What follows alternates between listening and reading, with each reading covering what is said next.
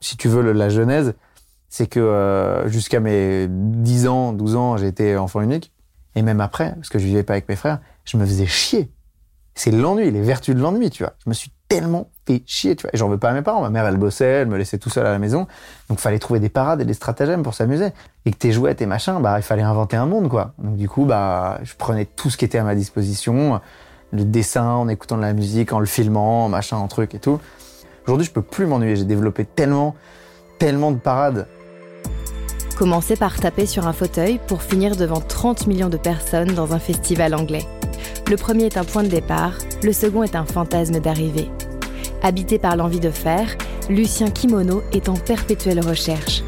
De la recette magique du meilleur morceau de tous les temps, de lui-même, d'histoires à vivre ou à raconter et de musique à faire ou à écouter.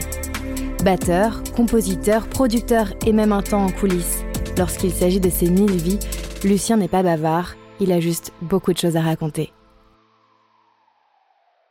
Je pense que ça doit être mon grand-père euh, jouant du piano euh, dans, le salon de chez eux, chez mes grands-parents, et, genre de ma mère qui me donne mon bain euh, à un âge, je sais pas, 6 ans, 7 ans, enfin j'en sais rien, peut-être avant, et lui jouant du piano dans le salon, et donc cette espèce de réverb, j'ai vraiment le son, tu vois, du piano dans le salon, et d'ici à ce que ça vienne jusqu'à la salle de bain, l'espèce de, tu vois, de réverb allant jusque là. Et euh, je pense que c'est ça le, le ouais, enfin le souvenir d'enfance lié à la musique, c'est ça. Après, il y a les premiers albums que j'ai achetés, etc. Mais le premier souvenir, je pense que c'est ça. C'était vraiment euh, euh, ma grand-mère en train de cuisiner un truc, mon grand-père en fin de journée qui se met au piano, tu prends ton vin avec ta maman, et un, truc terriblement rassurant et, agréable et routinier parce que comme euh, donc il était il était dentiste, euh, il n'était pas pianiste pro mais il avait un niveau de ouf. Juste la vie a fait qu'il a pas pu faire ça, tu vois. Et donc ça et j'allais te dire un autre un autre souvenir assez marquant, je pense mon premier souvenir musical plus perso, plus maîtrisé, c'était dans les 10 de mes parents euh, le best of de Gainsbourg. Ford Mustang, tu vois, de Gainsbourg, ou un truc où ça puait le cul, en fait. Mais je comprenais pas. Gainsbourg, c'est quand même super, enfin, il y a un truc très libidineux, quoi. Et je comprenais qu'il y avait ce truc-là, euh, mais sans vraiment savoir mettre de mots dessus, parce que j'étais vraiment petit, tu vois. Et donc, euh, mélange de fascination et de d'un peu de, de, de, crainte. Et je pense que c'est, en fait, ça a toujours été mon guide dans la musique. Ce qui m'a toujours attiré, c'est les trucs que je pouvais pas expliquer, qui me faisaient flipper, tu vois. D'où ensuite une appétence pour euh, le métal et tout parce que euh, en allant dans les rayons Fnac, acheter le single à la con pour la boom, machin, je voyais que dans un coin il y avait un truc archi sulfureux qui se passait, comme un rayon cul dans un truc de DVD quoi. Je voyais des pochettes de Marilyn Manson et trucs machin, et donc ça m'a fait peur pendant des années jusqu'au moment où bah, t'y vas et tout. toujours ce lien à, la fascination, tu vois, au truc qui te fait peur, et du coup tu veux le maîtriser, le découvrir, tu vois. La musique a toujours été un truc important. Ma mère, elle m'a toujours voilà joué du Gainsbourg, du classique, etc. Mon, père, il m'a vachement euh, aiguillé sur le rock je passe du coq à mais tu vois, à l'adolescence, j'écoutais grave de néo-metal et tout, genre Korn et tout, que j'écoute encore d'ailleurs, tu vois, Deftones, tout ça. Et en cours de musique, la prof nous avait fait étudier euh, Stairway to Heaven de Led Zepp. Et j'avais décrété que je trouvais que c'était de la merde, que c'était genre faible euh, par rapport aux trucs lourds que j'écoutais. Et quand j'ai dit ça à mon père, euh, il s'en est fallu de peu pour que je m'en prenne pas une. Et c'est là que il est allé m'acheter le best-of de Led Zepp, le, le live à Donington d'ACDC et tout, et qu'il y a eu cette éducation. Donc il n'y a pas de disons, de carrière musicale dans la famille qui imposait une espèce de spectre et tout. Par contre, il y a, un goût de ça, des gens qui aiment la musique, euh, qui aiment en parler, euh, euh, qui aiment se cultiver, etc. Donc, ce bain-là évidemment joué. Un piano à la maison, donc aller tripoter et empiriquement chercher des notes et des trucs, ça a toujours été à ma disposition, tu vois. commence par curiosité à vraiment taper le piano comme un couillon à 4-5 ans, etc. Mais, mais euh, comme n'importe quel gosse, c'est-à-dire je fais n'importe quoi. Et donc du coup, on essaie de me mettre au cours de piano par une euh, la copine euh, japonaise d'un cousin qui, qui, elle, pour le coup, est concertiste de piano, etc. Et ça se passe pas du tout bien. J'en ai rien à foutre. Je suis complètement réfractaire, comme je l'ai toujours été d'ailleurs au cours et tout. Et mais bon, il y a peut-être une petite base qui reste. Et après, la bascule, elle se fait vers vers 11-12 ans avec la découverte de la, de la batterie. Euh, je commence à binge-watcher MTV2 vers 11-12 euh, ans. Et c'est vraiment la bascule. C'est je mate MTV2 pendant genre un an. Et en fait, tous les jours, je rentre chez moi. J'étais allé chercher des bâtons euh, au jardin et je jouais sur le, genre le fauteuil en face de la télé avant que ma mère rentre. Et genre, je démontais le siège, tu vois, qui avait une espèce de housse, donc on voyait pas. Et je le lacérais tous les jours sur MTV2 à la grosse époque de Blur, Franz Ferdinand. Euh, et je vois les mecs à Glastonbury, torse nu, tu vois, genre, euh, se donner sur, sur, sur, du gros rock. Et là, je fais, OK, je vais faire ça, tu vois. Et donc, pendant un an, en scred, je joue ma petite batterie sur mon, sur mon fauteuil mais avec une, en le dissimulant parce que j'avais j'avais l'impression que c'était un peu satanique, que c'était mal. J'avais peur de me faire gauler comme si je me ferais gauler en train de me branler ou un truc comme ça. Et euh, il fallait et je le faisais tous les jours. Ça, je rentrais, j'avais ma boîte de gâteaux, mes bâtons et je cassais le siège pendant une heure. Si bien que la première fois que j'ai pris les cours de batterie, le gars était un peu pas impressionné parce que j'étais petit, mais il, se disait putain, il sait, faire des trucs parce que pendant un an en mimétisme j'avais et donc par rapport à un autre mec qui avait à jour 1 de cours de batterie bah, finalement, j'avais grave potassé, tu vois. Euh, et donc, je me souviens pas du moment exact, mais pour qu'à 11 piges, je décide d'aller chercher des bâtons tout seul dans un jardin pour me dire je vais faire des baguettes et tout, il fallait qu'il y ait quand même une pulsion. Rétrospectivement, je pense que c'est parce qu'il y avait une pulsion sexuelle euh, non assouvie. Ça, je l'ai réalisé que récemment, mais je pense que comme beaucoup d'adolescents, t'as besoin de... T'as une pulsion sexuelle euh, avec laquelle tu sais pas dealer, et donc tu l'as... Tu l'as canalise dans ce que tu trouves. Et donc, du coup, pendant un an, j'étais là à taper sur, mon truc, sur mon siège, à pas savoir quoi faire de mon corps en m'attendant MTV2, jusqu'au jour où euh, j'ai dit à mes parents, en fait, je crois que je, vais faire des cours de batterie, quoi. Tu vois, tu trouves un moyen un peu académique de dire, voilà, je, je souhaiterais faire des cours de batterie. Et après, de là, le truc euh, s'est déroulé jusqu'à aujourd'hui, sans cesse, d'un instrument à l'autre, souvent en autodidacte ou pas, sans jamais s'arrêter, quoi. Je pense que rapidement, j'y ai mis euh, des intentions et de l'ambition et, que rapidement, du coup, euh, la corruption est arrivée.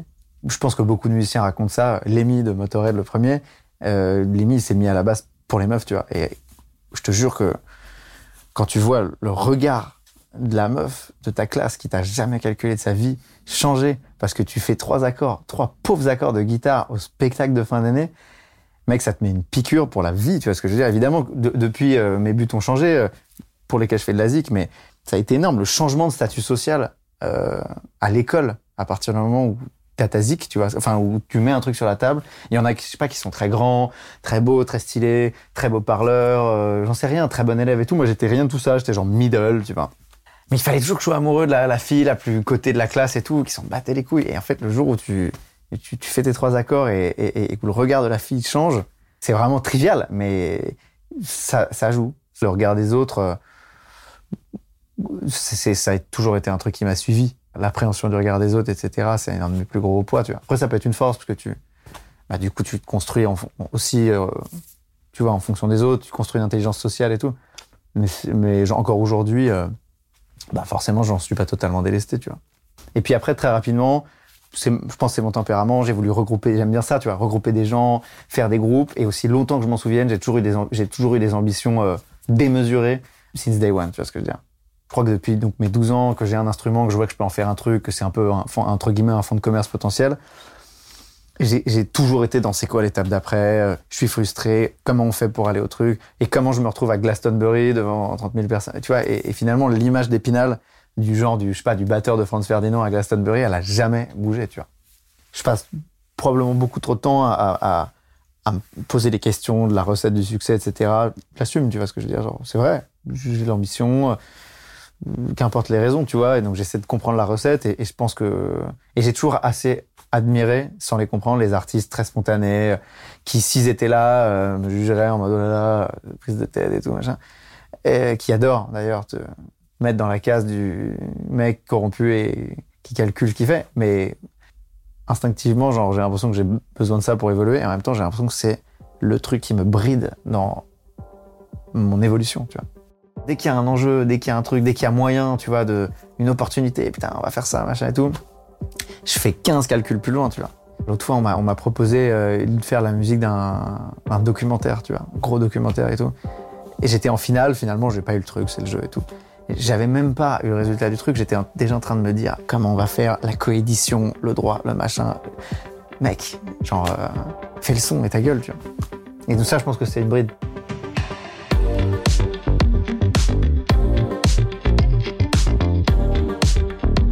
On commence tous un peu à faire de la zik, mes potes et tout, on se met tous un peu à un instrument, on parle que de ça. Tu te rends compte, et on arrive, on découvre l'Amérique, c'est-à-dire qu'on a 12 ans, Et il y a des pans entiers de la musique, à peu près tous qu'on connaît pas, tu vois. Je connais même pas encore, euh, genre Metallica qui sera mon groupe préféré. Enfin, j'ai tellement de choses à découvrir.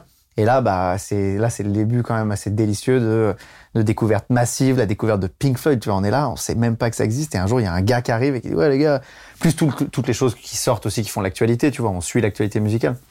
Donc que des claques, claques sur claques sur claques. Tout de suite, je me dis comment je vais inventer un truc pour me démarquer, tu vois. Genre, euh, on, est là, on a nos groupes de rock et tout. Mais bon, on fait des reprises de Nirvana, tu vois, donc euh, où, euh, ça y ressemble, tu vois. Donc, mais bon, c'est quand même cool parce que on apprend toutes les semaines des nouveaux trucs. On se file les tricks de batterie. À ce, moment-là, je suis à fond, vraiment à fond dans la batterie avant de faire d'autres instruments. On se file les tricks de, de, batterie. On va à la baguetterie. On achète nos petites cymbales, nos trucs. On découvre des groupes. Ça, c'est génial. Je vois que le regard des autres évolue aussi une sorte d'embryon d'ascension sociale au sein d'une cour de récré, tu vois. Ça me permet d'accéder à d'autres typologies de gens. Je rencontre des gens hors de, bah, de ma cour de récré ou des gens, je sais pas, dans d'autres niveaux, etc. Ça, ça devient un vecteur de, tu vois, de lien social et de connexion. Et j'ai toujours eu besoin de ça, tu vois. Et donc c'est génial. Le gars qui est trois années au-dessus de toi, qui t'a toujours un peu impressionné avec son t-shirt euh, Cradle of Filth, tu vois, et bah boum, tu commences à lui parler parce que il y a une connexion autour de l'instrument. Donc je découvre une communauté, quoi, pour le dire autrement, tu vois. Je vis d'internet avec LimeWire, de tous ces contenus musicaux. Je me fais des discographies entières de tout. Euh, et aussi, euh, déjà, ce truc de la course commence, tu vois. Je regarde les autres groupes. J'ai déjà le seum des groupes qui vont plus vite que nous, que je trouve nuls. T'as 15 ans, tu regardes School of Rock euh, et la Nouvelle Star. Enfin, que des trucs qui te montrent des gens qui font la compète entre eux pour le meilleur groupe et tout. Et donc, euh, je suis dans ce délire. Et là, à ce moment-là, je, veux juste être euh, meilleur batteur du monde, tu vois. Enfin, en tout cas, je veux être drummer. Genre ma life, c'est d'être batteur de cornes, tu vois. Et d'ailleurs, je bosse tout un été euh, à l'Indiana Café à Grand Boulevard euh, pour me payer la batterie du batteur de, de cornes. Tout de suite, en fait, j'ai ce truc de j'aimerais bien inventer quelque chose de perso, tu vois. Mais c'est dur quand tu découvres tous ces groupes, que t'as l'impression que tout a déjà été fait et tout. Mais euh, tout de suite, j'ai ça, tu vois. Donc, c'est là que j'essaie d'appréhender d'autres instruments, je pioche la guitare d'un pote, puis la basse, je reviens au piano. J'ai poussé aucun instrument à niveau fat, tu vois. C'était juste pour, en fait, pour euh, composer. Ce serait marrant de retrouver les paroles, etc. Mais aussi longtemps que j'ai commencé la zik, essayé d'écrire des morceaux avec des paroles, des riffs de guitare. La guitare est venue de ça, c'est qu'à la batterie, tu pouvais rien composer. Donc, je me suis vite fait mis à la guitare pour pouvoir faire des suites d'accords et plaquer des paroles dessus. Euh. Donc ouais, la compo, elle a toujours fait partie du truc. J'étais tout petit, avant de trouver la musique, je faisais que dessiner en écoutant de la zik. Et, euh, aussi, j'avais tapé euh, une, caméra à ma grand-mère, donc je tournais énormément de petits euh, movies avec mes potes, on se déguisait, machin, où je faisais des espèces de dessins animés, tu sais, genre plan par plan, on éteignait, on allumait sur notre tableau Velleda et tout. Et donc finalement, aussi longtemps que je m'en souvienne, dès que j'avais un mode d'expression, je l'utilisais, tu vois. Donc après, tu vas aussi vers là où tu progresses plus vite. Et ça, je me suis toujours demandé si je faisais vraiment l'art qui me correspond humainement. En fait, je fais l'art avec lequel j'ai le plus de facilité. Mais est-ce que l'art pour lequel tu as une vocation est celui qui est vraiment fait pour exprimer ton intériorité? J'en sais rien, tu. Si tant est que le but de la vie, euh, sans rentrer tout de suite dans les questions philosophiques, mais ce soit de se réaliser, d'être le plus possible en résonance avec euh, son, son moi profond, si tant est que ça existe aussi, hein, tu vois, on peut dire qu'on est toujours en évolution et qu'on n'a pas une sorte d'âme immuable, mais admettons qu'on ait un peu ça, bah peut-être que ma version la plus aboutie euh, en tant qu'humain aurait été, euh, j'en sais rien, tu vois, réalisateur, ce que je pourrais faire d'ailleurs demain si je voulais, enfin tu vois, ou dessinateur, j'en sais rien, tu vois. Mais j'ai toujours soupçonné la musique de pas forcément être mon mode d'expression euh, de prédilection. Juste tu le sais pas, tu vois. Et après, la question se repose aussi au sein de la musique. Je suis bon pour quoi dans la musique, tu vois. Un élément quand même assez clé, c'est que euh, jusqu'à mes 10 ans, 12 ans, été enfant unique. Et encore, euh, mes frères, euh, qui sont mes frères de cœur absolu, sont d'une autre mère, donc j'ai pas grandi avec eux tous les jours. Et donc, mes 12 premières années, et même après, parce que je vivais pas avec mes frères, je me faisais chier. C'est l'ennui, les vertus de l'ennui, tu vois. Je me suis tellement fait chier, tu vois. Et j'en veux pas à mes parents. Ma mère, elle bossait, elle me laissait tout seul à la maison. Donc, fallait trouver des parades et des stratagèmes pour s'amuser. J'avais, j'avais le droit de jouer aux jeux vidéo, genre deux heures par semaine. Donc, une fois que t'avais cramé tes deux heures de Half-Life, qu'est-ce que tu foutais, tu vois? Et que tes jouets, tes machins, bah, il fallait inventer un monde, quoi. Donc, du coup, bah, je prenais tout ce qui était à ma disposition. Le dessin, en écoutant de la musique, en le filmant, machin, en truc et tout. L'ennui a été une sorte de, de refuge et en même temps, une méfiance permanente en mode putain comment je vais tromper l'ennui aujourd'hui? Donc j'ai un attirail de trucs aujourd'hui je peux plus m'ennuyer j'ai développé tellement tellement de parades tous les instruments de musique tous les, les bouquins, les machins, les trucs. Et donc je pense que la musique, ça a été ça aussi. Ça a été genre le, le tue l'ennui le plus efficace. Je suis arrivé genre putain, il y a des discographies entières à découvrir, il y a des dizaines d'instruments à maîtriser, et en plus il y a peut-être un métier à la clé. C'est bon, c'était fait, tu vois. Il y a un voisin avec qui je connecte parce que je, crois qu'il gardait un peu, genre euh, c'est un peu le babysitter euh, si ma mère sortait, tu vois. Et en fait, ce gars-là, il jouait de la guitare et tout. Et un jour, il rentre dans, dans, ma, piole et il y avait, tu sais, des vinyles cloués au mur, euh, une guitare, une basse, une batterie, un truc et tout. Et là, il me dit, euh, pas mal déclic ça, il me dit, ah mais tu veux pas être batteur en fait, tu veux être producteur. Et je comprends pas trop, il dit, bah ouais, t'as plein d'instruments, t'as tes disques au, au, mur et tout, ce que toi tu veux faire, c'est genre produire de la musique, enfin composer, produire de la musique au global et genre faire tout ça, tu vois. Et j'avais pas fait le lien en fait entre tous ces éléments là et, je me dis ah, et après tu te mets en mode et un gars qui t'a dit producteur alors tu vas voir ce que c'est sur euh, Yahoo, sur Lycos, et, euh, et tu fais ah, putain c'est cool ça en fait, tu vois, d'avoir en fait un studio avec plein d'instruments et, et de créer une sauce, tu vois. Et, et, et, et donc là j'arrive dans une vision plus claire de ah, je vais apprendre plein d'instruments, puis après la découverte de, des logiciels, tu vois. Donc il y a ce voisin là qui m'a fait ça, puis après j'en oublie plein. Il y a mon premier prof de batterie qui m'a fait une grosse culture rock. C'est toujours la même chose, c'est des gars qui ont genre 10 ans de plus que toi. J'étais une quiche en maths, tu vois. Donc euh, à un moment donné, on a essayé de me donner des cours particuliers de maths, tu vois un basque trop sympa. Et il était batteur de métal. Et au bout de cinq minutes, euh, on s'est capté. On a posé le livre de maths et en fait, on faisait de la batterie ensemble en parlant de Dave Weckel. Et, et lui, il m'a pas mal euh, sur la batterie. Il m'a montré plein de solistes, plein de gens. Tous les mecs euh, que tu regardes faire des solos au Modern Drummer Festival et tout, lui, il, il m'a pas mal poussé là-dedans, tu vois. Moins en maths, mais beaucoup en batterie. Là, on arrive vers 16 ans, tu vois, je dirais. Je sors avec ma première meuf sérieuse. Pour la première fois de ma vie, j'ai des bonnes notes en cours. Il y a un truc qui se débloque chez WAM, tu vois. Je sais pas pourquoi. Je sors d'un redoublement cata. J'avais vraiment pas des bonnes notes. C'était galère avec les meufs. J'avais des groupes euh, dilettantes. Et là, il y a un déblocage vers genre la première, tu vois. Une bascule de maturité. Donc, je comprends un peu plus la life, tu vois. Donc, je comprends comment on fait pour avoir des bonnes notes. Je comprends comment on fait pour euh, séduire des filles et tomber amoureux d'elles et, et vivre une relation. Et euh, je comprends euh, le fonctionnement d'un groupe un peu plus pro, où on a des répètes régulières, où il y a des enjeux, un peu, tu vois. On arrive en finale de Emergenza, ce fameux tremplin rock. Et c'est la première fois, avant je jouais avec un peu mes potes et tout, mais euh, ça jouait pas mal, mais tout le monde s'en foutait, euh, ça arrivait en retard en répète et tout. Moi, ça me rendait déjà ouf, tu vois. J'étais déjà en mode, euh, ah, il faut que, tu vois. Et là, premier groupe sérieux où tout le monde joue bien, voire on a un peu un virtuose dans le groupe, Max. Et il y a un vrai projet et on fait des vrais concerts avec des gens qu'on qu connaît pas. On arrive en finale de ce, de ce truc. Il y a un peu des gens qui nous tournent autour. Les choses se structurent un peu plus pour moi à l'échelle d'un gars de 16 ans, voilà. Et en même temps, les choses se compliquent parce que j'ai toujours été naze en cours. Et là, je commence à avoir des bonnes notes. Donc, euh, mes parents, les gens de l'école et tout commencent à, vouloir me pousser. En mode, attends, euh, à la base, c'était acté que j'allais faire une école de zik comme je pourrais parce que c'était ça ou rien. Et c'est comme ça que je me retrouve euh, en école de commerce alors que c'est pas forcément ce que j'avais imaginé à la base. Et je pourrais me demander toute ma vie si ça m'a ralenti ou accéléré dans, dans ma quête d'absolu musical. Mais en attendant, je me retrouve dans, dans cette école où, j'y vais, je fais les 5 ans et tout. Mais en fait, euh, comme comme c'est pas très exigeant les cours, je fais que de la zik. Je crée une asso de musique. Je fais des stages dans la musique. Donc là, je commence à développer un réseau industrie musicale, tu vois. Et donc en fait, je vis dans un bain musical en permanence et c'est cool. Et en même temps, je me perds un peu. C'est la mode de Justice, puis de la minimale et tout. Donc, musique électronique, je laisse un peu les instruments. Je vais beaucoup en boîte. Euh, je, je, veux mixer. Je, je, fais des DJ sets, des trucs. Et je me perds un peu dans un truc DJ slash industrie de la musique, tu vois. Au point que, euh, à 23 ans, je me retrouve à représenter Boiler Room en France. Et donc, je fais ça pendant deux ans. C'est cool. Je fais plein de réseaux plein de trucs, mais je fais pas DIC, tu vois ce que je veux dire. Genre, je fais euh, type d'école de commerce qui a fait Boiler Room, euh, qui a du réseau dans la ZIC et tout, tu vois. Et puis on me propose aussi, tu vois, de faire DA euh, dans des maisons de disques. Mon nom commence à circuler, un petit jeune un peu chaud qui sort un peu du lot et tout. Et donc on me propose des opportunités.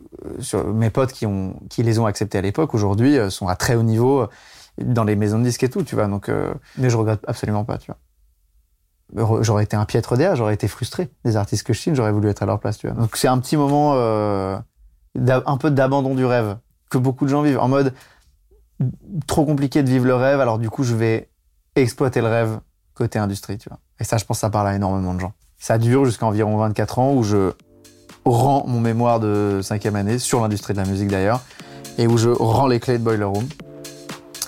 Et suite au prochain épisode.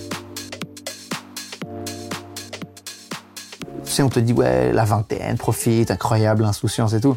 De 20 à 30 ans, j'ai jamais été aussi souciant. Je suis, je suis beaucoup plus insouciant aujourd'hui alors que j'ai plus de responsabilités que de 20 à 30 où je savais pas où me placer, où j'essayais de jouer ma carte, je comprenais pas, je machin, je faisais pas exactement ce que je voulais, je doutais, je truc. ça a été souciant, je le dis.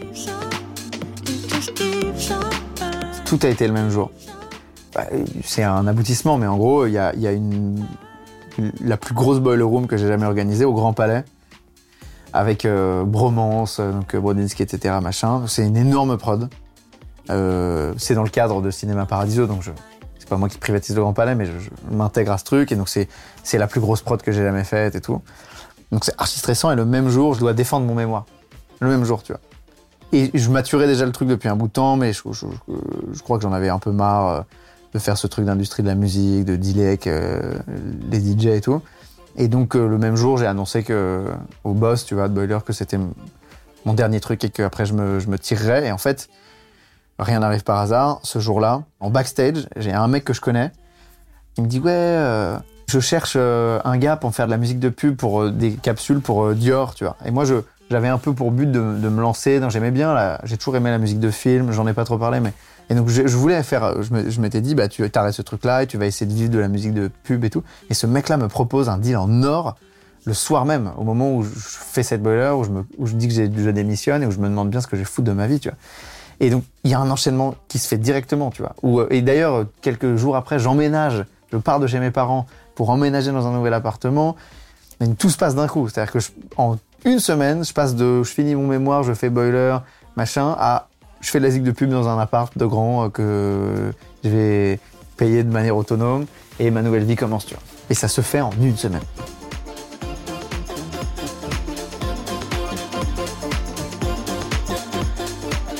Là, euh, je passe quand même énormément de temps assis sur mon canapé à me dire qu'est-ce qu'on va foutre? Qu'est-ce qu'on va bien foutre?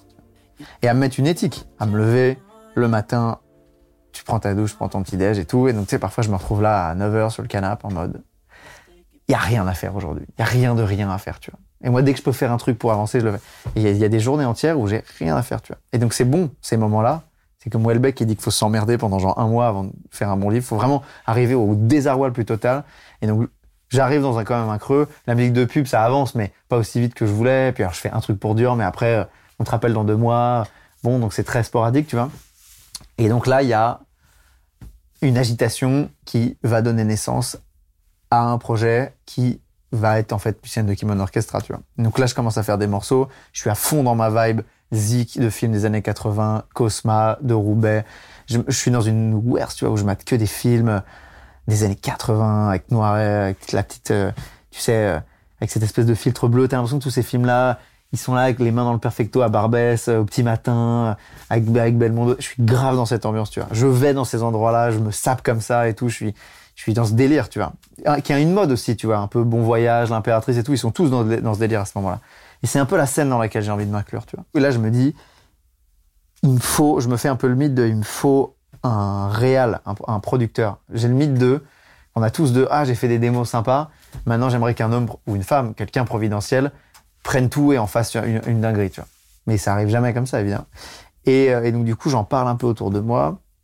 Et euh, Marc Tessier, le, le DA de Record Makers, me présente à un autre mec, qui me présente à un autre mec et tout. Et je, me retrouve finalement en studio avec Grégory, DJ Grégory, point G, là, avec qui il euh, y a une bonne fusion. En plus, le mec est fou, tu vois, donc euh, il, il, est inspirant euh, au possible, il est rafraîchissant. Et on produit un morceau ensemble. Ça m'ouvre un peu les, les, les voies. Et en fait, on est censé faire tout le disque ensemble.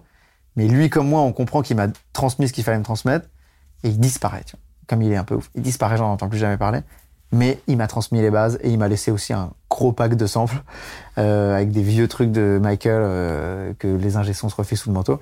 Et donc du coup, je finis le disque euh, tout seul, tu vois, qui devient le premier disque de Lucien Le Kimon Orchestra. Voilà, j'en parle à, tu vois, Cracky, bah, je les rappelle en mode salut, je fais plus boiler, mais je fais de la zik, est-ce que vous voulez écouter?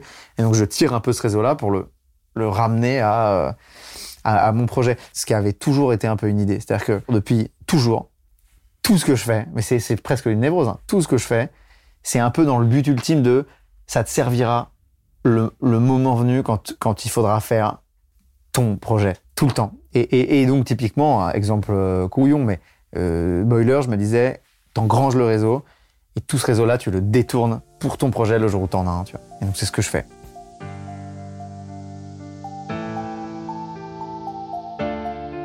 Mes parents, ils m'ont toujours poussé, mais de manière un peu, euh, on pousse, mais il faut que tu aies des filets de sécurité, c'est des parents, tu vois. Ça coûte cher une école de commerce, tu vois. La moindre des choses, c'était d'aller au bout. Euh, bon, et, eux, pour eux, le job est, fait, tu vois. Donc après, ils sont inquiets de est-ce que ça va marcher ou pas, mais ils ont, ils, sais, je prends mon appart, je m'autonomise, euh, je commence à faire entrer mes petits contrats, mes trucs et tout. Donc ils sont plus que dans un rôle de support. Ça, c'est génial, tu vois. C'est trop cool. C'est lourd à porter le regard des approbateurs des parents, tu vois. Plein de gens s'en plaignent. J'ai pas eu ce poids. C'est quand même cool. Ça, ça démarrait bien pour moi dans l'industrie de la musique et donc les gens n'ont pas compris du tout. Mais je, le, et je savais qu'il y a des gens qui me répondraient plus au téléphone. Euh, j'étais curieux de savoir qui, d'ailleurs. Euh, pas forcément ce que je croyais, tu vois. Et tu sais, à ce moment-là, je lis un peu des bouquins de développement personnel sur les artistes et tout, où on te dit, tu verras le moment où tu assumeras vraiment tes choix, tu assumeras qui t'es, tu feras ton espèce de coming out artistique, tu vois, bah, des gens te tourneront de l'eau, des gens comprendront pas, des gens te trouveront marginal et tout.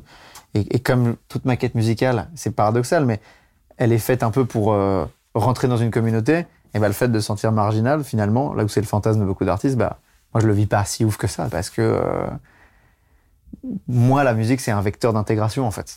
Et donc, il y a ce moment, encore une fois, où je suis sur le canapé où j'ai l'impression que la vie se passe sans moi, tu vois. On est un mardi à 10 heures, j'ai l'impression que les gens, ils, ont un travail, les gens, ils, ont une vie, ils ont des collègues de bureau, ils ont, ils ont des pauses café.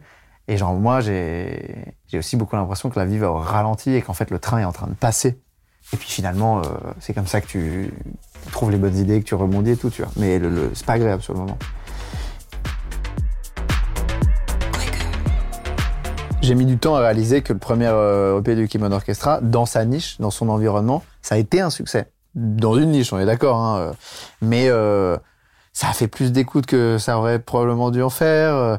Ça nous a apporté plein de concerts, ça nous a apporté un label super. Euh, et sur le moment, ça m'a paru un peu normal, alors que j'avais éprouvé, j'avais espéré ça toute ma vie. Sur le moment, ça m'a paru assez naturel. Tu vois, en mode ouais, les choses viennent à nous et tout. Et voilà, typiquement, exemple d'asphyxie du truc. J'ai à peine sorti le premier disque que je suis déjà en train de bosser sur le deuxième avec des enjeux. Ouais, faut qu'on chante, faut machin. Il y a un tel qui a dit que euh, ça sonnait comme ci, mais que ça pourrait plus sonner comme ça et tout. Et donc je fais une sorte de service après-vente. Et donc du coup, je me mets beaucoup trop vite dans le deuxième disque, où j'expérimente plein de trucs, le chant, le machin, mais, mais où c'est archi douloureux.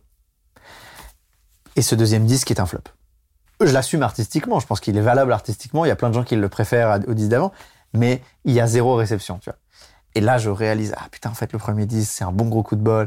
Et puis, c'est aussi un moment de spontanéité où t'étais là avec ta tête rasée, avec tes machins, et t'étais vraiment dans une matrice. Et le deuxième, t'étais dans le calcul. Et rétrospectivement, tu vois l'innocence avec laquelle t'as fait le premier disque. Il y a des morceaux, je les ai fait en, deux heures. Alors que là, le deuxième, je passe des heures à essayer de faire des vocalises de merde et tout sur, sur des tracks qui marchent pas à la base, mais qu'on essaie de faire rentrer des carrés dans des ronds. Et puis, du coup, bah, sur le troisième EP, j'essaie d'équilibrer, je reprends plus de plaisir, je sors plus de, donc je sors le Mekong, tu vois, typiquement, qui est un morceau que je joue au piano depuis que je suis jeune et tout, donc le, plaisir reprend un peu ses droits et, les écoutes reviennent aussi, tu vois. Puis après, il y a l'album piano, où là, c'est juste du pur plaisir et où ça marche plutôt pas mal d'ailleurs. Et puis euh, arrive, selon moi, la fin de, de ce cycle, ce cycle vraiment Kimono Orchestra aussi porté par les musiques de pub et les autres trucs que je fais, mais ce cycle des trois EP de l'album piano, et ce cycle se termine à la maroquinerie, deux semaines avant le, premier confinement du Covid. Et encore une fois, où on est vrai, j'arrive vraiment à la fin d'un cycle et où je souhaite démarrer euh, le nouveau cycle dans lequel je suis aujourd'hui. pour moi, j'ai l'impression de, de, de, redémarrer de zéro, tu vois. Et c'est un peu le cas d'ailleurs. Parce que je suis pas sur les mêmes canaux, euh, je bénéficie pas forcément des mêmes appuis et tout. Et donc, du coup, ouais, je redémarre à zéro avec mon album de chansons françaises, avec mon label, avec une autre équipe. Euh. ce qui est ouf, c'est que toujours dans ce truc de cycle, même ce que je fais à côté euh, évolue. Tu vois, en ce moment, euh, je fais un truc que je j'avais jamais fait jusqu'ici et c'est tombé au même moment que l'album. C'est je fais de la musique pour d'autres artistes, je produis, je compose pour d'autres artistes, tu vois. Mais je fais ça à foison, tu vois. Alors que et je fais moins de musique de pub, par exemple, tu vois. Donc le, je suis dans un cycle euh, voilà, où je pousse mon, disque de chansons françaises, je produis pour d'autres artistes, des gens qui font de l'EDM, des smash hits et tout, rien à voir avec ce que je fais. Et donc là, je suis dans ce truc, tu vois, pour le coup, avec un, tas de questionnements, tu vois. Enfin, forcément, en fait, c'est un vrai truc, mais est-ce que la réception d'un, objet artistique, euh, finalement, définit sa qualité, tu vois? Je crois que non. Moi, je crois que j'ai fait un super album, mais euh, j'arrive quand même à en douter par moments quand, quand je vois la, réception plus mitigée que ce, que, à quoi je m'attendais.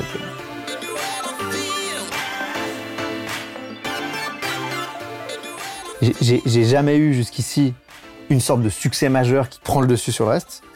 C'est ce que c'est ce que j'aimerais, tu vas avoir euh, ce que j'appelle euh, à un moment donné perdre le contrôle. C'est un truc qui les, les compteurs s'enflamment et il y a une sorte, il y a un, un, une direction de la vie qui te happe en mode, en fait, tu vas devoir faire ça là pendant 4 ans, 10 ans, je sais pas quoi, parce que ça te happe, tu vois.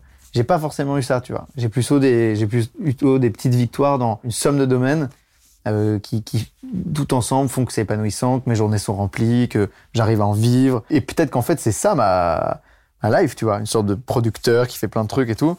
Même si, euh, au fond de moi, semi-secrètement, euh, j'aimerais bien à un moment donné, tu vois, tu vois dans les récits euh, des gens qui, entre guillemets, sont ce que je dirais de l'autre côté de la barrière, des gens qui, qui ont le succès qui sont venus à eux, etc. À un moment donné, ils te disent qu'ils ils ont pas fait exprès, tu vois. Il y a un truc où ils, malgré tous les calculs que tu peux essayer de faire, il y a un moment le truc t'échappe.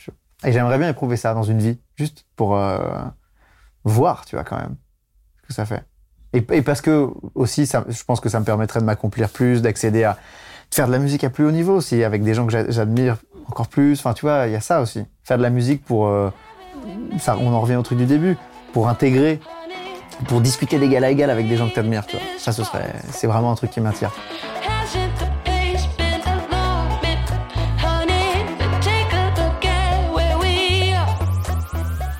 je, je, suis persuadé que euh, tout le monde dispose tu vois, d'une vocation. Enfin, à partir du moment où, une, tu ressens des émotions, tu es un humain, logiquement, si, on prend le temps de te, donner les moyens d'expression, tu, tu pourras les exprimer. Et donc, ce que je veux dire par là, c'est que finalement, euh, tout le monde peut potentiellement euh, être artiste. Je pense que c'est un mindset. Je pense qu'il y a plein d'artistes, on en connaît, qui n'exercent aucun art. Simplement, ils ont une manière. Moi, je me sens vachement moins artiste parfois que des gens que je connais qui sont grave inspirants, alors que ils sont pas du tout socialement artistes.